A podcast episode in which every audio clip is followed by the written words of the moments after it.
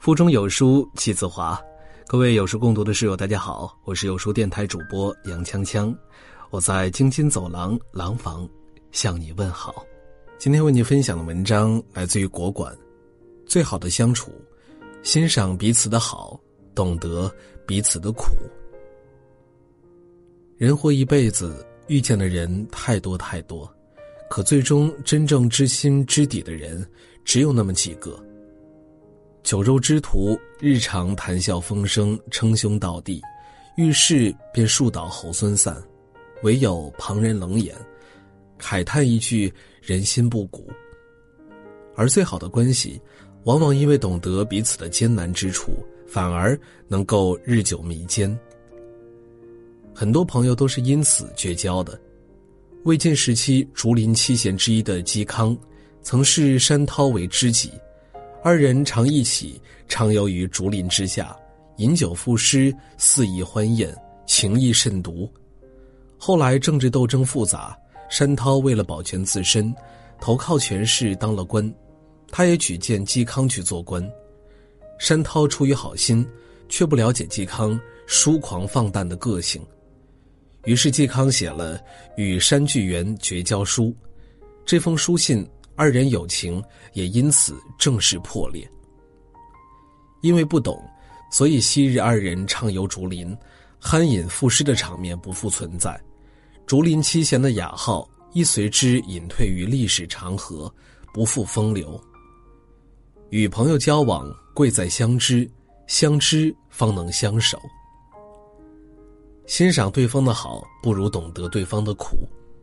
苏轼曾因在诗词中畅论政见，得罪了当朝权贵，几度遭贬，内心忧闷。一日，苏轼退朝回家，饭后捧着肚子慢走，对着众姬妾问道：“你们说我这肚子里装的是什么？”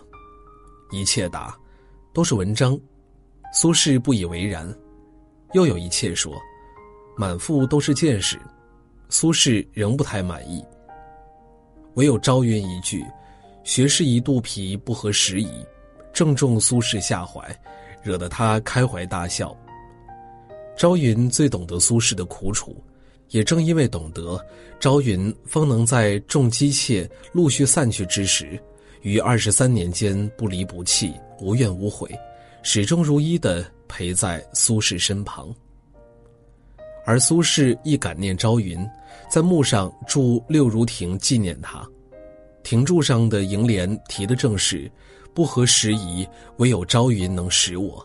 独弹古调，每逢暮雨倍思亲。”最好的关系是能分担对方的艰辛。老子言：“知人者智，能知晓他人的难处，并适时伸出援手的人，有大智慧。”著名的史学大师顾颉刚有段时间经济窘迫，每月助教薪水只有五十元，又有一妻二女。胡适得知顾颉刚这一不容易之处，便每月从自己私人的钱中拨出三十元，帮助他渡过难关。因为胡适适时伸出援手，顾颉刚得以专心于古史研究，为中国历史地理学学科的发展做出了莫大的贡献。后来，胡适在大陆遭受猛烈批评时，顾颉刚不惧政治风险，在自传中记录这段往事，感念胡适对他的帮助与情谊，默默支持着胡适渡过难关。锦上添花容易，雪中送炭却难。关键时刻的援手，往往在帮助他人的同时，亦帮助了自己。因为懂得，所以慈悲。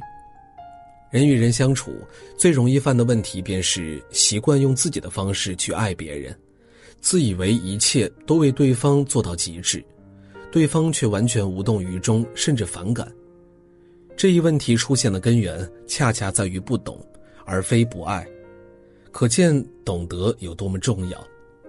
懂得是一切情感升温进阶的基础，唯有懂得。方才不会以居高临下的姿态对对方做任何评判，方能接纳对方的一切，进而理解对方的种种不易。日常生活常常围绕着柴米油盐酱醋茶这样平凡琐碎的小事展开，也恰恰是这些小事儿，容易成为矛盾的导火索。然而，但凡能够懂得一点对方的不易，许多平添的怒火也自然会随之渐渐熄灭，最终大事化小，小事化了。懂得，所以选择以你容易接受的方式去爱你；懂得，所以能够以更智慧的方式处理人事，以最恰当的方式守护一切亲密关系。好了，今天的文章就为大家分享完了。在这个碎片化的时代，你有多久没有读完一本书了呢？长按扫描文末二维码，在有书公众号菜单免费领取五十二本好书，每天有主播读给你听。